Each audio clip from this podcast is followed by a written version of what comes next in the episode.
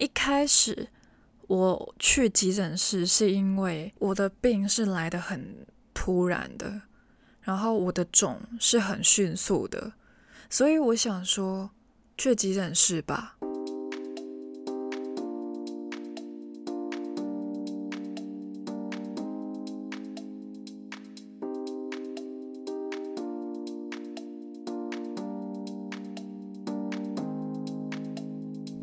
我确实是没有试过，我也听说过要等，但是那个时候诊所真的没有开，所以我才会选择去急诊室。但是我等了三小时，我还要继续等下去吗？而且那个时候其实诊所都开始开门了，我还要继续等下去吗？我去的是急诊室。急诊室的那个急，好像没有很急耶。说好的急呢？我是一个次紧急，我知道我多了一个次，我不是很紧急，但是我还是急的吧？不然的话，我不会出现在急诊室。我就开始在那边思考。可能那个时候是因为我很不舒服，然后整个人情绪又不好，然后又遇到这些事情，你可能会觉得我很不理性。但是当时的我就在想，我再等下去，我这个次紧急会不会变成紧急啊？可能或许你们的眼中次紧急跟非紧急，他们没有紧急那么紧急。但是我们在这边挂急诊，我们也有我们的原因吧。其实我看到蛮多紧急的号码，他们也没有获得很快速的治疗，我就很很紧张，就是我我也替他们紧张，我不知道他们再等下去会发生什么事情。我蛮庆幸的，我的病情没有持续的恶化，但是我还是依旧的不舒服，会觉得那边很麻很痛，就是有点 怎么说，就是被针刺的那种麻，又有点痛痛的感觉，就大概就是这样子。然后我到现在。我不是开玩笑，我说的现在是我此时此刻正在录音的这个时间，我都不知道我当天发生什么事情，我只能够靠猜测。好，我继续讲下去。啊、我等到九点多，我确定诊所已经开门了，我就跟我男朋友说：“我还要继续等下去吗？”然后他看到我这么的，就是其实我情绪真的是没有说起伏很大，但是我我我不想要待在医院，是真的，所以他又说带我出去走走，但是我又觉得很热，但是我还是离开了那边，因为我这我看到那个氛围本来就没有很舒服。之后他就带我走走转转，然后走着走着，我就看到 很讽刺，就是看到蛮多的诊所开始开门了啊！我该进去吗？我鼓起勇气去急诊室，然后付了钱，等了三个小时，没有看到医生。然后之后我看到其他的诊所开门了，然后有人进去看医生了，但是又是我不太熟悉的区域，我应该进去吗？我会知道，OK，今天我发烧了，我要吃什么药？今天怎么了？怎么了？我我要吃什么药？我其实都很清楚。我这一次真的是很不知道，所以我才会投靠医生。不然的话，我应该早就医医好了自己了。就假如真的是平常的那些发烧、感冒，甚至假如真的是新冠肺炎的话，我相信我也我也可能不会去看医生。但是这一次的肿，类似过敏，我又不知道怎么医自己，所以我是真的真的只能够靠医生。但是。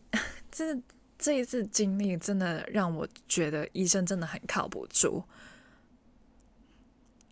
我我知道我这样讲，其实真的很对不起各位医生，因为你们是一个很伟大的职业，但是我真的不太想要相信你们，你们真的让我等太久了，等到我很呃会。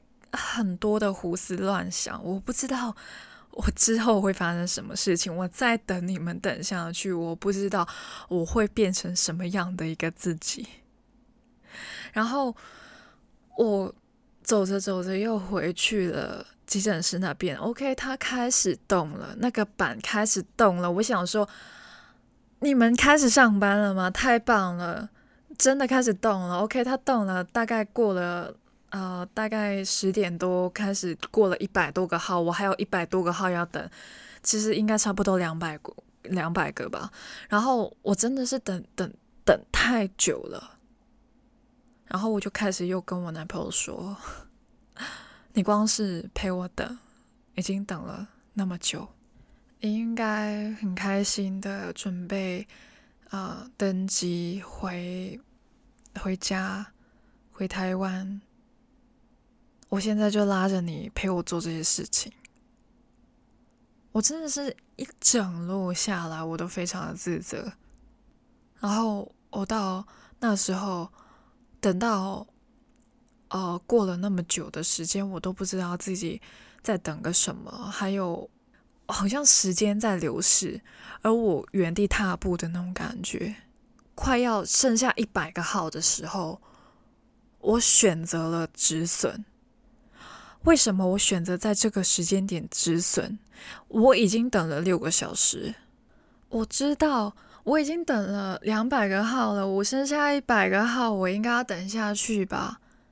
没有，我再等下去，我只会损失更多，因为剩下那一百个号，它没有再动了，它半小时都没有动一下。我在等的时候，我有看到。又有人在那边骂人，然后有一个护理师走了出来，然后他就说：“我们这边等候时间平均都是八小时，八小时，急诊室，真的，我我真的很想要知道‘急’这个字什么意思。”我知道人手非常的短缺，我知道我应该要在不同的持份者的角度去思考，但是我对我在这件事情，我想要自私一点，因为我不舒服，我想要看医生，我付了钱，我想要看医生，所以我想要获得我应得的。服务，我想要自私一点，我想要拯救我自己，最后我就选择撕开那个手环，然后直接离开医院，头也不回的那一种。我不想要再回到这急诊室，太累了，每次。离开再进去的时候，我都觉得走那一段路好辛苦哦。我为什么又又要回来？我究竟要等到什么时候？我已经等了六个小时，我还要等什么时候？然后我就在坐公车，我坐公车的时间我又断片了。我为什么要坐公车？我坐公车坐了大概啊四十分钟左右，到我最熟悉的诊所，然后去看医生。说是最熟悉，其实我也不常去，我真的很不常看医生，因为我真的我小时候看太多医生。可能真的久病成良医吧。我现在真的是觉得自己根本就是医生，但是我不是内外全科。我现在真的是很想要进修一下，你知道吗？我想要成为一个属于自己的医生。我不想要医别人，我但求我自己不死。我希望我可以医到我自己，我自己发生什么事情，我希望我自己可以知道。那之后我就去看了医生。OK，我去诊所，那一百八直接打水漂。我去诊所，然后去到诊所之后，我就挂号。他说要等九个人，OK，我等，因为我知道他其实蛮快的，OK。然后又是我男朋友陪我等，一路下来，其实从五点多开始到下午了，大家应该要在吃午餐的时候，我男朋友是跟我一样，一点东西都没有吃过，他就一直陪伴着我，也没有睡觉，他就一路的陪伴着我。之后我就到了，我去看医生的时候，他要好像要拿个东西吧，他就从他的背包拿一个东西这样子。啊、我出来的时候，对，我看医生出来之后，他他就吓到，他说啊，看完了，对，我看完了。他还在收拾他的东西，你懂吗？就是他想要拿个东西，然后再收拾一下东西，他都没有弄好这个步骤。我已经出来了，我究竟我等的那六个小时，究竟等谁？OK，然后就去拿药。其实老实讲，啊、去诊所感觉。啊，很棒，对不对？它很快，整个流程很快，然后啊，也可以很快的获得药物、药膏什么的。他给了我一包药，一支药膏，但是我可以跟大家说，他断错症。对，呃，OK。啊、那先说一下好了，大家最关心的应该就是价钱的问题。呃，离开了医院啊、医院一百八是不是？那诊所多少钱呢？啊、从我拿到那一包药，它是粉红色的少女心的药，它是消炎的。然后之后呢，那个药膏也是粉红色的，呃，一一支给我，哇塞，很大方，一支给我。然后医生就说三百块。不是台币哦，港币了，三百块港币，一对四，一千二台币。所以呢，各位想要来香港旅游的话呢，而且又呃很怕自己会生病的话呢，请尽早在你们自己的地方看好医生，拿好药，备好药，千万不要在香港看医生，他们很可怕。真的很可怕，没事真的是不要去看医生。看医生很长，就是为了他那一张医生纸。我跟你说，他也有问我要不要那张医生纸，但是我不想要，哎，也不需要。OK，三百块一包少女心的药，还有一支药膏。我进去一分钟都不到，他收我三百块。而且他断错症，为什么我会说他断错症？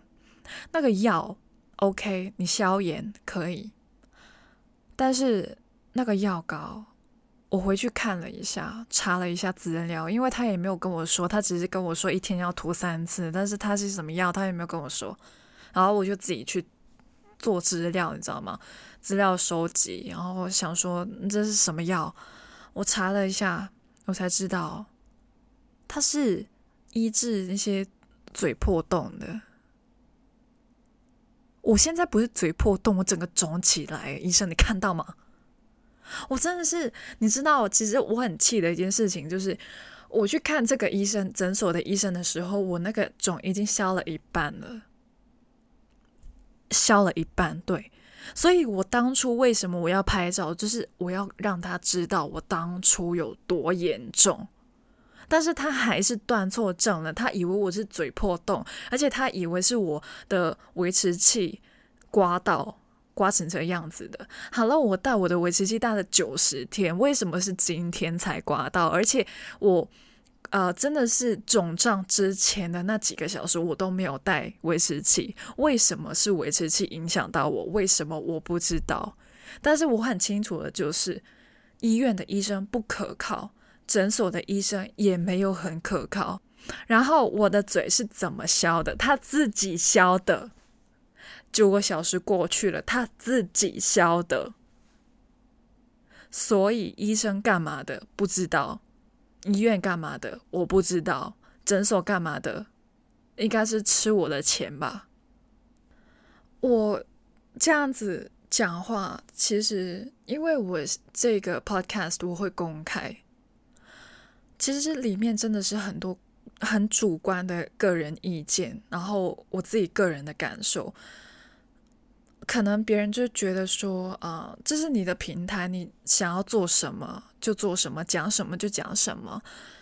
但是我觉得，既然我要公开的讲的话，我一定要保持一个偏理性的状态。尽管我真的很不想要理性下去，我很想要抒发我自己的感受，而且让大家看到最真实的情况，而且就是感受到。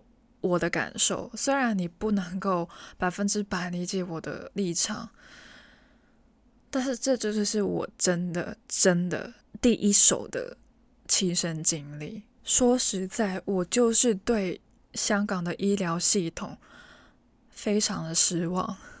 我到现在都不知道我当时的肿是因为什么，我还自己去查其他人。相类似的状况，其实我还没选择去医院之前，我 Google 一下，然后我看到很多东西，然后我就想说完蛋了，他说我快要死掉了，但是当然我不能够这样子想啊，我就就是还是要让医生看一下吧。那诊所的医生，因为医院的医生我真的是看不到，好不好？他哦，他们。他们的立场我不知道，所以我只能够靠诊所的医生。诊所的医生看到我之后，他就觉得说没事啦，不会死的。那好吧，他觉得我不会死，那我应该不会死吧？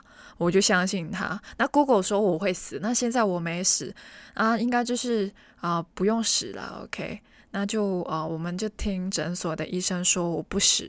啊我现在不死的话，我现在还是觉得。比死更难受，因为我就这样子喷了一笔钱，然后花了很多的时间，那个时间成本很高，我自己觉得很高。那一天我花的成本很高，车钱我不跟你算，因为那边我坐的交通工具。很多，我坐好几趟公车，还有好几趟的计程车，我还要走路，走路也会消耗我自己的体力，也很累。然后大热天走来走去，我真的不知道我当天是惹到谁。我今天的 podcast 可能真的是偏敏感，因为很多自己个人立场的事情，然后在那边投诉。那。就是，假如真的是有冒犯的话，我在这里说声对不起。如果你是医护人员，你觉得我这样子的经历让你有任何的负面情绪，我很抱歉。但是无可否认的是，以后的日子，我真的不会选择急诊室，除非我是已经没有知觉的那一种，否则我不会再选择急诊室，不会。我从小到大去医院都是身体检查，就是还是要喷钱的那一种啊。对，但是那那些情况都是我真的是可以，就是没事的走进去，然后没事的走出来的那一种状态。嗯，但是这一次是有事的走进去，也有事的走出来，去另外一个地方继续的寻求帮助，我真的是人生第一次。我也。很哦，我也不知道这算是幸运吗？就是算是另类的一个体验吧。就是所有，我相信这世界上应该没有一个啊、就是导游或是或是呃，就是旅行社会敢啊，弄一个这样的行程给一个游客，带一个游客去医院，然后急诊室等个六个小时，没有结果的那一种。我真的是很抱歉啊！其实近这半年来，我都希望自己可以就是呃努力的去转念，无论遇到什么事情。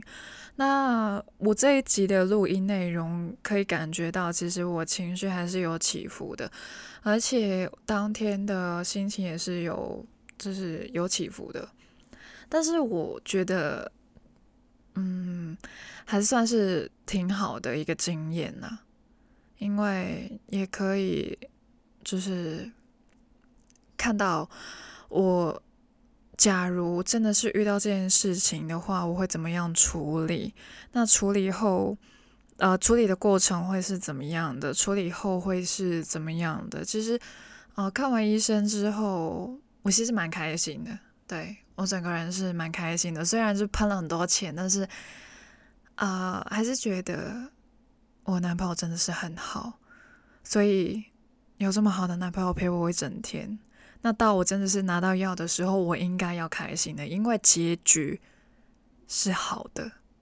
所以就拉着男朋友去吃东西，然后就再带他去不同的地方，尽量了，尽量在那短短的最后的那几个小时。尽量的再带他去体验更多的香港，然后最后是吃了一个东西叫车仔面，车仔面呢，啊，其实本来没有要吃的，误打误撞找到了一家，对，所以就吃了。嗯，其实找到这家车仔面的店之前呢，啊，我男朋友就是啊啊随便挑了一家，然后。啊，这是哦，挑了一家台式的，他的卤肉饭要一百一十八港币，然后我就说不要，不要吃，不要乱来，你快要回台湾了，OK？台湾一百块的卤肉饭可以，一一百块也太贵了啊！又很幸运的让我们看到了一个很港式的餐厅啊，虽然它也卖得很贵，但是是港式的，OK？至少让它。在香港吃到港式，所以他来的时候我也吃的非常港式，所以呃也是蛮感恩有他的陪伴，然后让我又再次认识更多的香港。因为他不在的话，我是不会去挂急诊的。但是我没有在怪他的意思，真的没有，因为这一次也是一个很好的体验，说不定我这一次啊，就是我这一辈子唯一一次。对，因为假如是我妈跟我在这边的话，她可能叫我就是啊、呃、随便吃点药。对，我我妈就是我妈有时候给我的感觉蛮像医生的，因为啊、呃、有时候我说我哪里不舒服，她就跟我说吃什么什么什么。对，她就是我我的医生，对，我也是我自己的医生，嗯。好了，反正就是，呃，我跟我男朋友的那个呃行程，我也想要跟大家分享一下，因为真的，我身为一个香港人，其实在本地旅游的经验不多，而且是第一次当一个导游的身份去带一个台湾人游香港，是一个很特别的经验。我希望，呃，就是可能下一集会讲一下他来的那几天，我究竟带他做了什么，因为蛮有趣的，这整个过程蛮有趣的。老实讲，我带他去很多地方，甚至坐很多的车，也是我第一次，真的，不仅仅是他的第一次，也是我的第一次。比如说，我这是第一次站叮叮车。我不知道原来叮叮车是可以站的，应该是不可以的。但是大家都站着，那就站吧。因为我站的是上层，不是下层哦。下层应该是可以站的，但是上层可以站这个。呃，我也是第一次站，对。